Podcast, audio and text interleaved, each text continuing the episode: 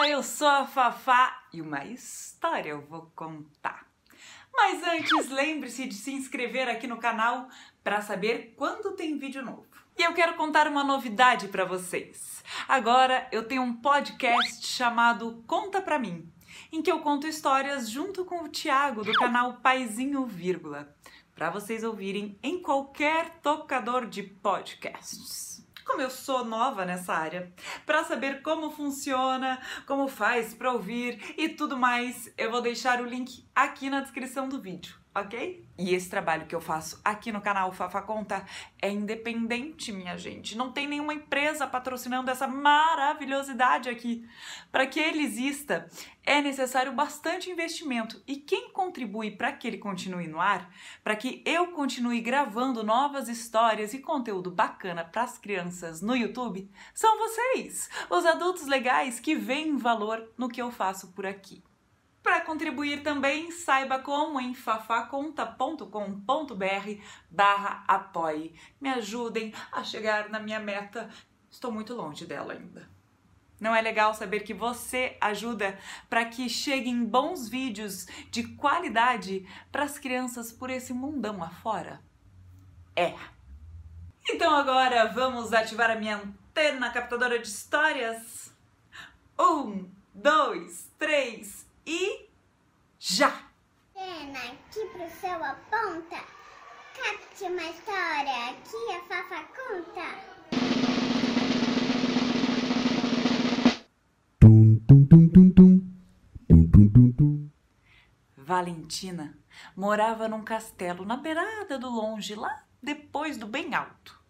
E a princesa não entendia por que a rainha e o rei passavam o dia todo fora de casa.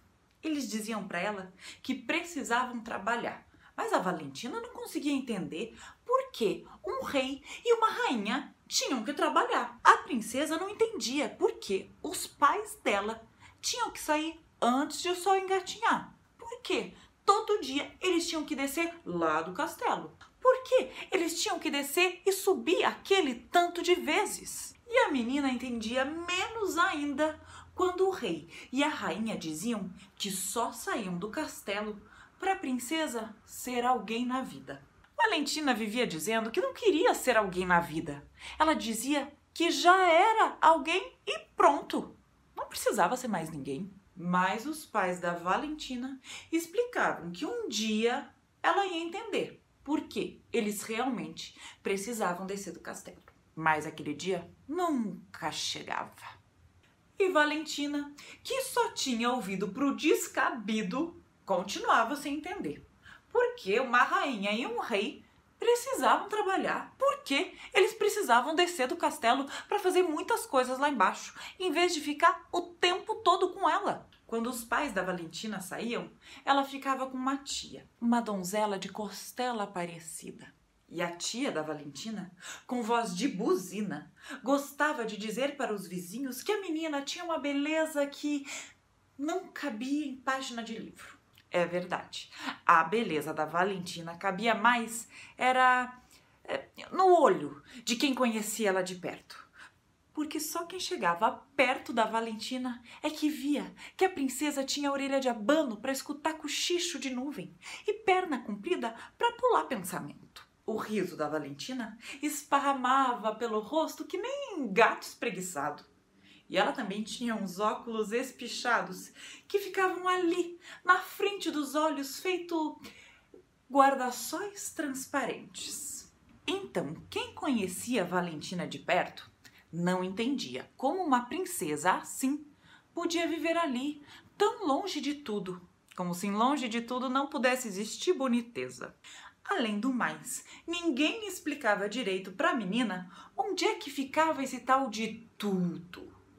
Bem, na realidade, Valentina achava que tudo era ali, onde ela vivia. E mesmo quando os dragões do lugar apavoravam todo mundo e cuspiam fogo e barulho por todos os lados, a rainha e o rei cercavam o castelo com pensamentos bem esticados e acalmavam a filha, contando histórias para ela dormir. E a princesa gostava de mostrar para as amigas que o castelo onde ela morava tinha torre com escada enluarada e porta de asa aberta. Valentina também mostrava que a cama em que ela dormia tinha a vontade guardada para a noite e cheiro de abraço amarrotado.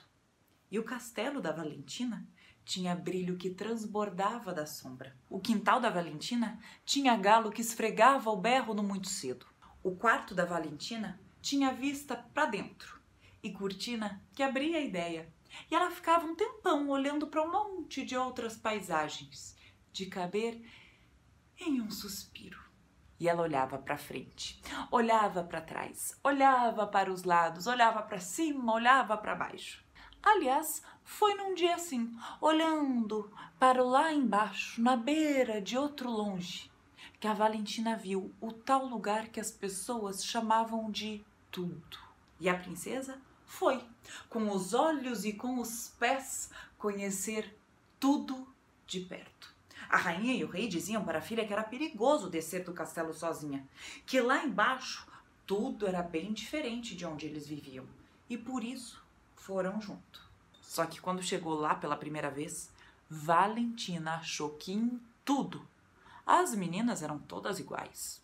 Afinal, todas usavam as mesmas roupas, todas falavam do mesmo jeito, todas gostavam das mesmas cores, dos mesmos passeios, das mesmas pessoas. Ai, todas queriam as mesmas coisas o tempo todo. Na curva do bem no fundo, naquele lugar, as meninas sonhavam em ser princesas. Mas Valentina não queria ser princesa. Princesa, ela já era onde quer que estivesse.